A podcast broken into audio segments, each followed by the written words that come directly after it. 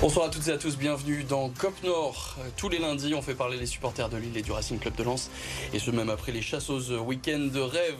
Ce week-end pour les Lensois, une victoire 2 à 1 face à Strasbourg. Ce combiné au euh, nul de Monaco et de Marseille. Et voilà donc les 100 et or avec deux points d'avance sur le troisième à 8 journées de la fin. Mais les Artésiens ont encore 6 points moins que le PSG qui s'était imposé ce week-end et qui sera d'ailleurs leur prochain adversaire. Alors peuvent-ils remonter cet écart et ce dès samedi au Parc des Princes? C'est notre débat ce soir. De leur côté, les Lillois se sont inclinés 1-0 à Angers. Les Dogs se sont fait piéger par la lanterne rouge qui ne s'était plus imposée depuis le mois de septembre face à Nice. Alors trou d'air ou inquiétude pour le sprint final? C'est notamment la question, la question qu'on posera à notre supporter lillois du soir, François Stock. Bonsoir François. Bonsoir Vincent président aussi des Dogs du Net, qui a évidemment révisé ses tops et ses flops en ce lundi. Avec nous aussi en plateau, Tao Coubrin, journaliste suiveur du LOSC et du Racing Club de Lens. Bonsoir Tao. Bonsoir Vincent, bonsoir tout le monde. Et je n'oublie pas de vous présenter Julien Castagnoli, qui est un petit nouveau dans l'équipe côté euh, supporter du Racing Club de Lens et qui est aussi ancien commentateur du club. Bonsoir Julien. Bonsoir Vincent, bonsoir à tous. Et bienvenue. Donc n'hésitez pas vous à bien, réagir à cette émission. propos ce soir, c'est avec le hashtag COPNOR sur Twitter. On attend vos messages et on se retrouvera aussi en podcast à la fin de cette émission.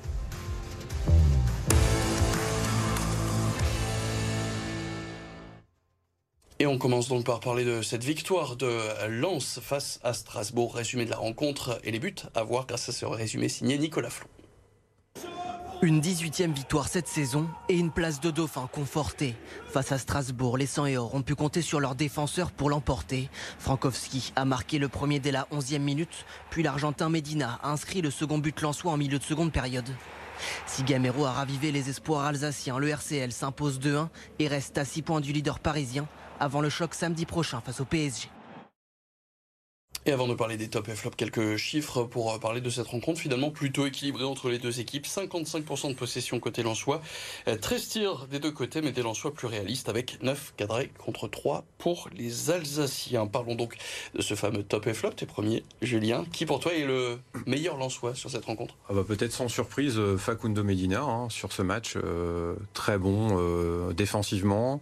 Et puis l'apport offensif, quoi. Medina sait tout faire, il sait défendre, il s'est relancé et il s'est marqué. Il l'a encore montré euh, euh, samedi soir, vendredi soir. Medina qui fait l'unanimité évidemment sur, cette rencontre. Très beau retour hein, dans l'effectif de, Medina qui a été longtemps blessé et qui fait donc son retour dans le groupe de Francaise. Oui, oui, euh, le symbole de, sa saison, comme comme on l'a dit, c'est tout faire.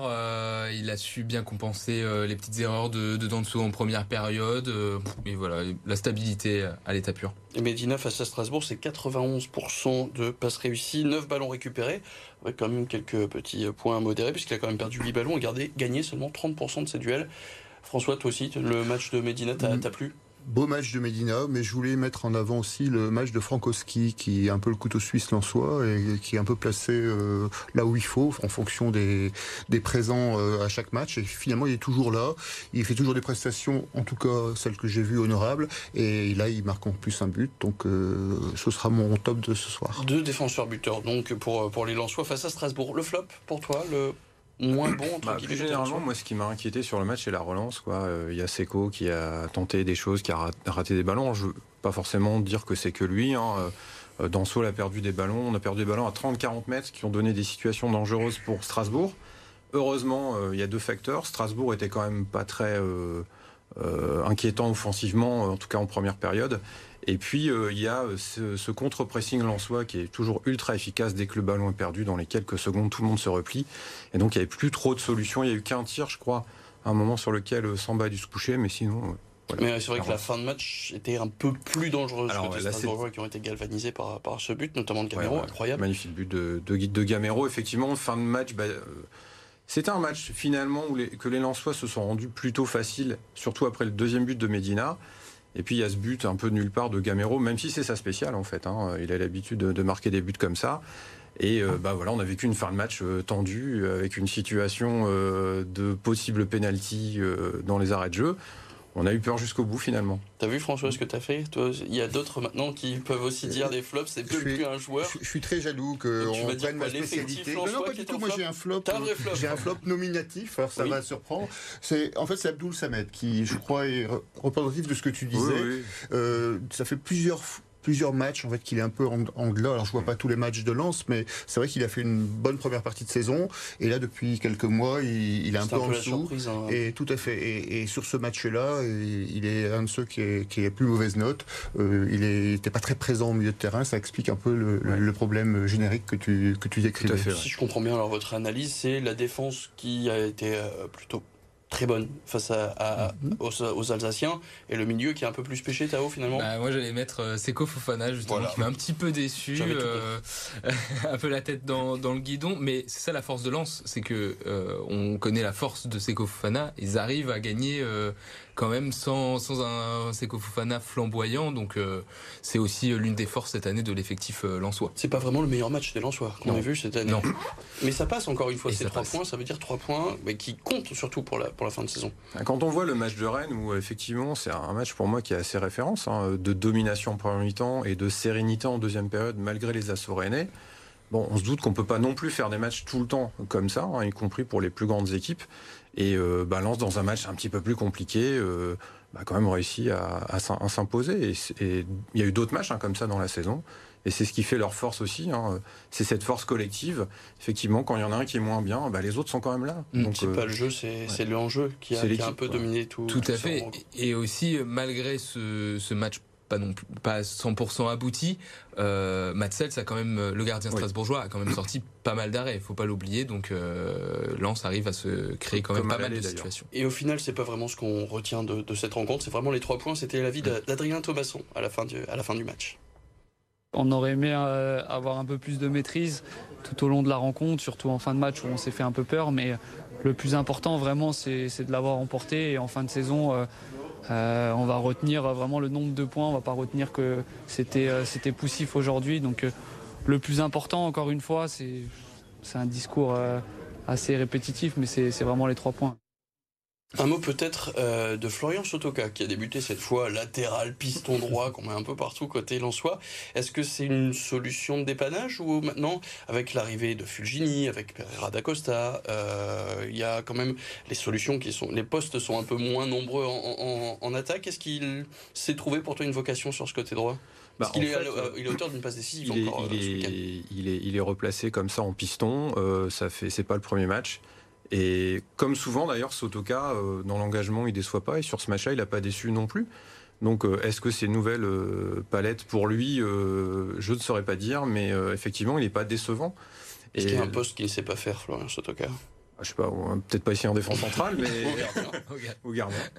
Bon, en tout cas, il a l'intelligence euh, Ouais. dans ses choix. Il est quand même très intelligent. euh, Enfin, on sent qu'il a vraiment de la maturité et l'expérience qu'il faut pour euh, pas non plus sortir euh, totalement des, des limites du poste. Donc, euh, Sa polyvalence, c'est une des clés cette saison qui fait la réussite des, des Lensois, le fait d'avoir pu le mettre un peu partout, là où il a fallu dépanner.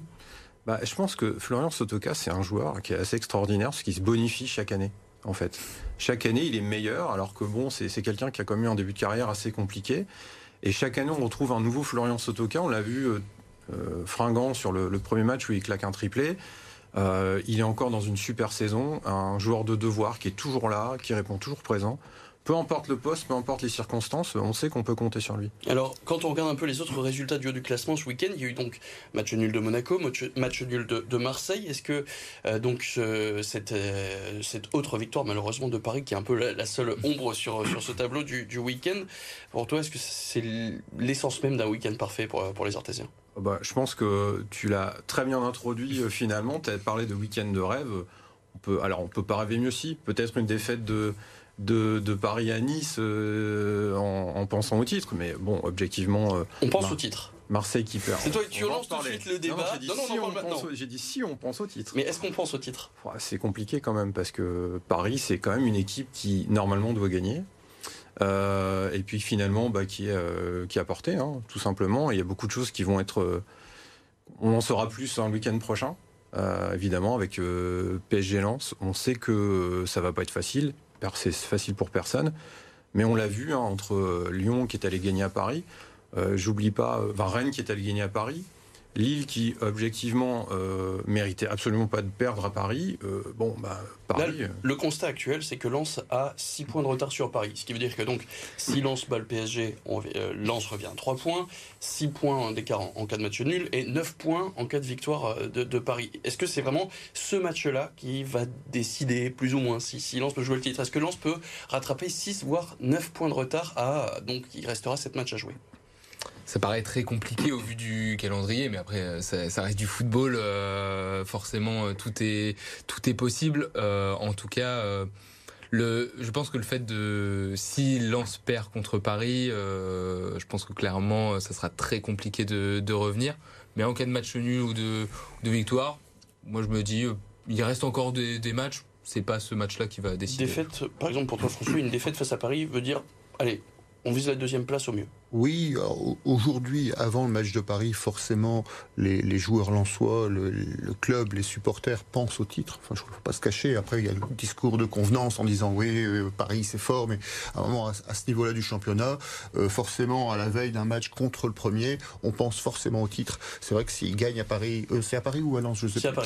S'ils gagnent, gagnent à Paris, euh, ils reviennent à trois points. Là, tout est possible. Surtout qu'on n'a pas un Paris qui est très flamboyant cette année, au bord de la crise de nerfs. Donc ça peut être effectivement une année exceptionnelle pour le, pour le club. Maintenant, si s'il y a un résultat nul ou s'il y a une défaite, je ne vais pas dire que c'est pas grave, mais euh, ils se consoleront avec la deuxième place. Euh, la deuxième place, elle est aussi intéressante sportivement que la première. Certes, il n'y a pas le titre et on, ça, rien ne remplacera euh, le titre dans un palmarès, mais sera, ils, ils, iront vers la deuxième place. Ils ont, ils ont de quoi défendre cette deuxième place et, et la fin de saison restera intéressante. Tu parlais de discours de, de convenance. On va écouter Franck justement qui ne parle évidemment pas encore de, course au titre. Pour lui, bah, il faut jouer chaque match comme une finale. Mmh. C'était difficile la semaine dernière, c'était difficile contre Angers, en tout cas sur le début de match. C'était difficile ce soir. Donc on s'interdit rien, mais on est aussi assez euh, lucide sur, euh, euh, sur justement la difficulté de gagner ces matchs. Ce que je veux, c'est qu'on joue avec personnalité les huit derniers matchs, quelle que soit la pression, pour l'instant le mérite. Je dis bien pour l'instant le mérite au bout de 30 journées. Mais le championnat, c'est pas 30 journées, c'est 38. Donc il faut qu'on le mérite sur 38. Alors il y a donc 6 points pour l'instant de retard sur le PSG, mais il y a quand même 2 points d'avance seulement sur Marseille. Ce qui veut dire aussi, bah, fin de saison, on, tu ne peux pas que regarder devant, il faut aussi que tu regardes un peu derrière.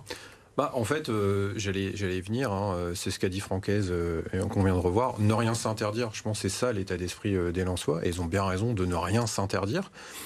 Objectivement. Mais qu'il y aurait déception si tu n'étais pas premier ou deuxième Non, clair. Ah, euh, troisième, euh, on serait très content, je pense, d'être troisième. On sera européen et on sera ravi de l'être. C'est vrai. Maintenant, c'est vrai quand on est deuxième à ce moment-là du championnat. Euh, sachant qu'il y, y, a quoi? Il y a sur Monaco, il y a 5 points. Oui. Mmh. Donc euh, bon, on peut espérer quand même finir dans, dans le top 3.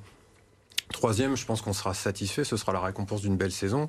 Mais c'est vrai que l'accession en Ligue des Champions l'année prochaine va être assez euh, difficile. Il y aura deux tours préliminaires pour le troisième.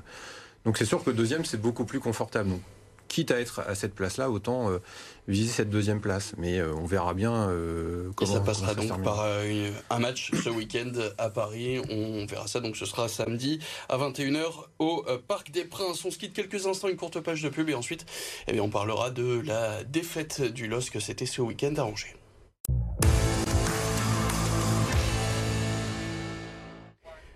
On est de retour dans COP Nord et on va maintenant parler du LOSC qui s'est incliné ce week-end à Angers. Résumé de la rencontre avec Nicolas Flon.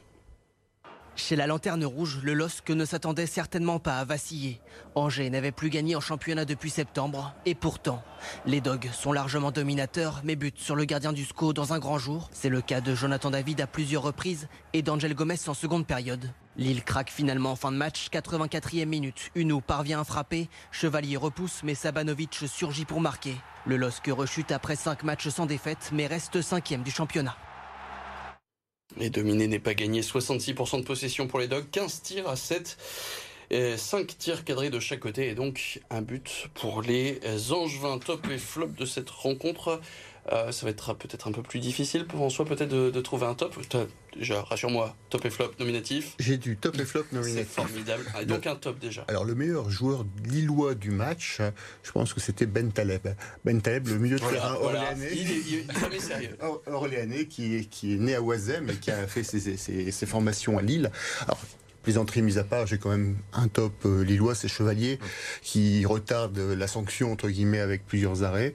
Et puis il y a des joueurs aussi que je voulais mettre en avant, c'est le match euh, sérieux d'Alexandro. On, se moque beaucoup de lui parce que des fois il fait des erreurs, mais là il a un match très sérieux, il, s'affirme de plus en plus dans la défense. Et aussi peut-être mettre en avant les deux latéraux, Goodmanson et Timothy Weir. Mais donc la défense, même si ça ne suffit pas, Tao Moi c'est aussi Chevalier, mais aussi pour une raison que après le but encaissé, euh, on a vraiment senti que c'était le seul joueur du. On avait l'impression que c'était le seul joueur du LOS qui vraiment haïssait la défaite et qui poussait ses coéquipiers à. Qui a même voulu aller mettre la tête plusieurs fois sur les coups de pierreté de Justement, donc euh, c'est vraiment cet euh, état d'esprit-là que je veux, je veux souligner parce que il n'a pas été au rendez-vous pour les autres. Et Julien? Ah, pareil en fait, un chevalier parce que voilà, il s'est senti concerné quand même jusqu'au bout du match. Et puis un, aussi pour le look, moi j'ai bien aimé la casquette, ça me faisait rappeler des, gardiens à l'ancienne. Euh, voilà, on va pas te demander ton âge évidemment pour bah, évidemment, un peu mieux, mais, effectivement le look à l'ancienne, c'est vrai que la casquette, c'est vrai qu'on est toujours de plus en plus surpris quand on voit euh, ce soleil, ce, soleil et donc cette casquette, ce look pour les gardiens. rien à dire sur son match.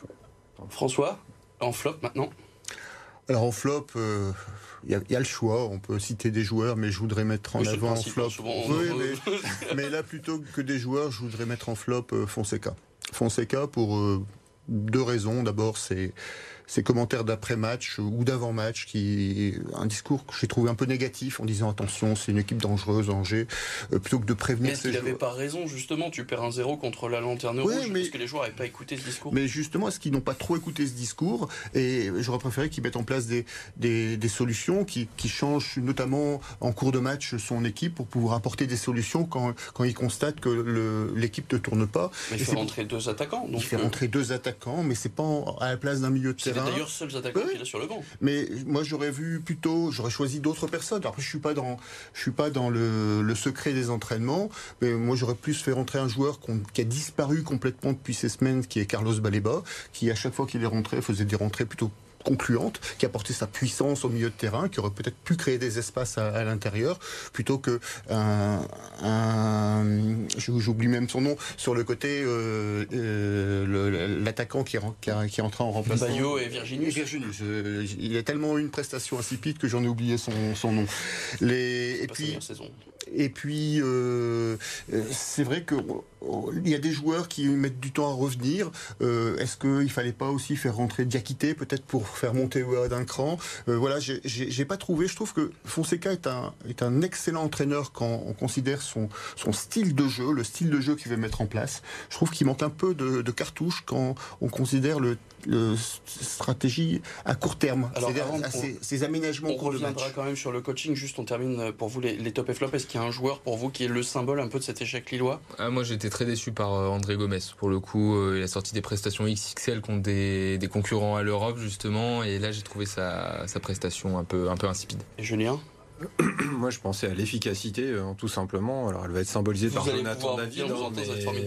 elle est symbolisée par Jonathan David, mais mais bon, euh, c'est pas que lui qui a fait un mauvais match euh, face à Angers. Même personne donc ne souligne celui de Jonathan Bamba, qui semblait lui aussi un peu perdu sur cette rencontre, qui fait partie bah, des deux seuls remplacés. On parlait justement notamment euh, de, coaching, on parlait peut-être aussi de, confiance. En tout cas, il y a beaucoup de remises en question dans l'effectif.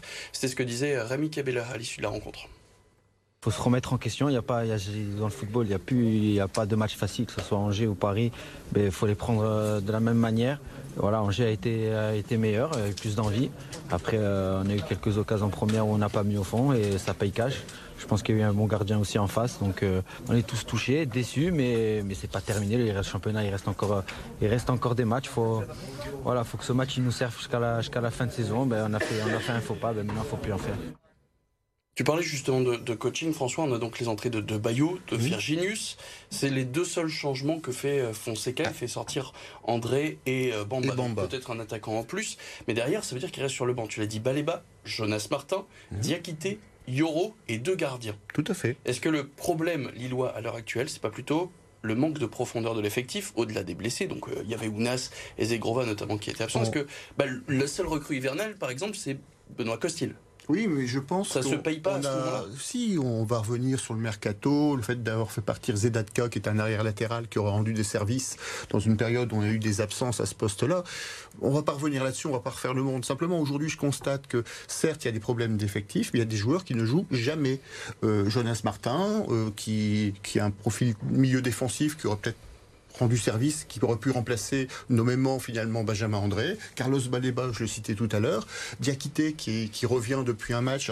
au dernier match, il fait rentrer Diakité pour faire monter Ouéa d'un cran. Ça, c'est peut-être ce qu'il fallait faire ce, jour-là.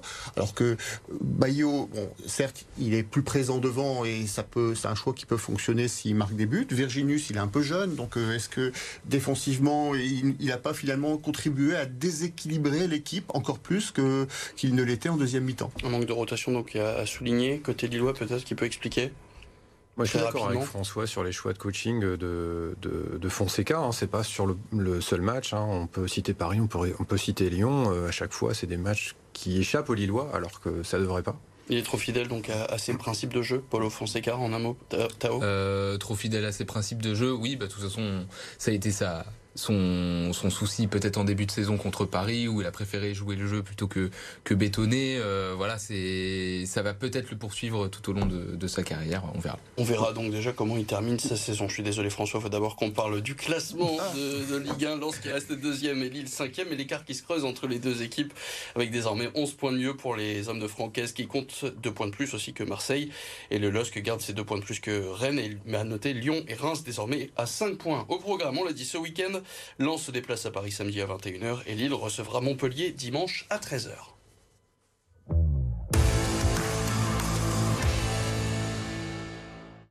Et on parle notamment cyclisme avec le résumé de ce week-end de sport signé Nicolas Flon.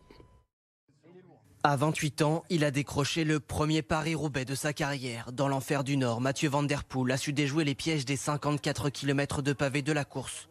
Son principal adversaire, Wout van Aert, n'a lui pas eu cette chance. Le Belge a crevé dans le secteur du carrefour de l'Arbre à 15 km de l'arrivée. Van Der Poel en a profité pour s'imposer en solitaire dans le vélodrome de Roubaix et remporter un quatrième monument.